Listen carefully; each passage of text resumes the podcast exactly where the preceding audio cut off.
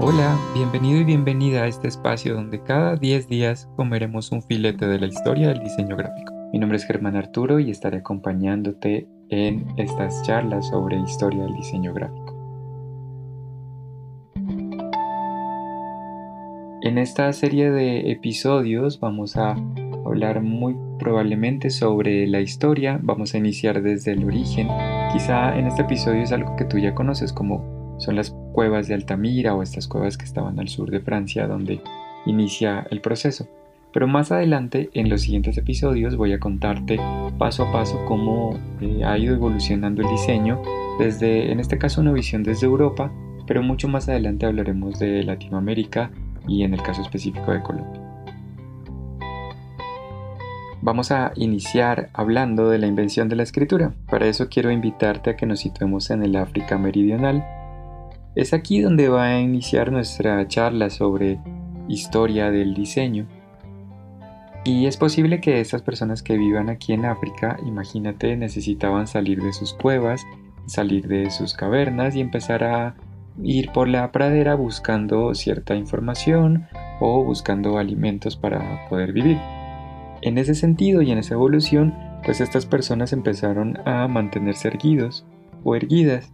Específicamente Mm, para vigilar la presencia de depredadores o muy probablemente que tenían enemigos y necesitaban mirarse un poco más altos o más altas. Entonces, en ese sentido, pues este mantenerse erguidos y erguidas ayudó a que cuando ellos iban caminando por las praderas encontraran ramas de árboles o frutos y desarrollaran una habilidad en sus manos como una capacidad para transportar los alimentos y sujetar objetos. Es así como, por ejemplo, en Kenia encontraron una piedra de casi 3 millones de años de antigüedad, la cual estaba muy pulida, o sea, supremamente pulida, de tal forma que ellos creo que la habían convertido, por ejemplo, en un utensilio que lo utilizaban muy probablemente para comer o para cazar. Entonces esto demuestra el tema o el avance de la tecnología que ellos tenían en ese momento de la historia. Más adelante existe o aparece la capacidad de producir sonidos para comunicarse y con esta producción de sonidos pues inicia lo que sería en este caso la comunicación que es base para nuestra carrera, para el diseño gráfico. Con esta información en mente, ellos inician ya a producir sonido y empiezan a producir algunos elementos que serían la comunicación visual prehistórica, y es aquí donde los primeros africanos y los primeros europeos dejan estas pinturas en sus cuevas. Quizá hayas escuchado de las cuevas de Altamira en España o de otras cuevas que están al sur de Francia. Es aquí donde estas personas dejaban pintados en sus cuevas esta información. Es muy probable que mm, hayan fabricado estas pinturas a partir de carbón o a partir de algunas gamas de colores que iban desde el amarillo hasta el rojo. Es muy probable que esto surja de los óxidos rojos y óxidos amarillos que ellos encontraban.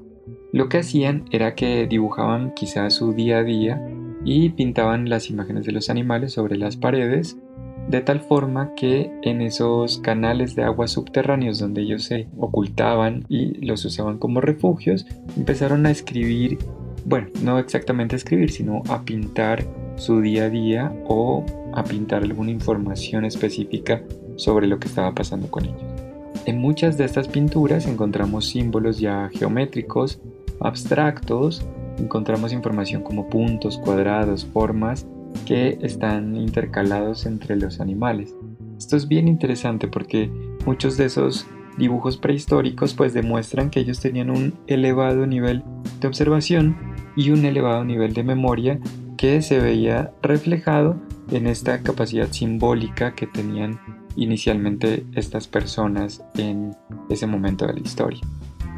Finalizando este primer filete de podcast, vamos a ver que vamos a encontrar dos caminos que toman estos primeros pictogramas y su evolución. El primer camino tiene que ver con el comienzo de lo que se denomina el arte pictórico y ese comienzo pues se da en estos elementos de las cuevas donde ellos, como ya lo dije, planteaban los acontecimientos del mundo iban registrando su día a día muy probablemente y se encontraron algunos objetos. Entonces van avanzando con mayor exactitud a medida que pasan los siglos y es lo que conocemos actualmente como el arte pictórico. El segundo camino pues consiste en la base de la escritura. Estos elementos mm, de alguna forma conservaban esas imágenes originales o esos elementos que se fueron convirtiendo en símbolos y que posteriormente se representaron como símbolos del lenguaje hablado representando la parte del sonido. Es interesante ver cómo estos artistas y estos diseñadores del Paleolítico desarrollaron unos elementos de tendencia como la simplificación y la parte estilística que eh, sirvieron para que cada vez vayan abreviando más y expresándose con mayor o menor cantidad de líneas y a finales de esta época algunos de estos petroglifos y pictogramas se habían reducido tanto que casi parecían letras. Y es aquí, en el inicio de la escritura, donde termina este primer filete de la historia del diseño gráfico. Es muy probable que tú ya conozcas esta primera parte de las cuevas de Altamira y las cuevas del sur de Francia, porque son casi ya de dominio público.